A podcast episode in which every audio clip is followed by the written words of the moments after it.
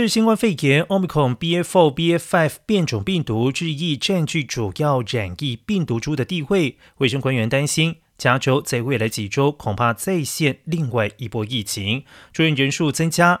而洛县公共卫生局局长费雷尔表示，有强而有力的证据表明 BA.4、BA.5 比 Omicron BA.2 更容易造成肺部感染。我们需要替未来几周可能出现的严重传播做好准备。菲勒进一步说明，由于不确定这些新变种病毒将如何影响落线，因此相关防疫措施依旧重要，例如接种疫苗、戴口罩、户外活动、增加通风。如果是在室内，则需要进行筛检，有症状留在家中的。数据指出，洛县每天报告将近五千三百起染疫者，每周。十万人出现三百六十七病例，这是从二月初以来最高病例数，每周增加百分之二十。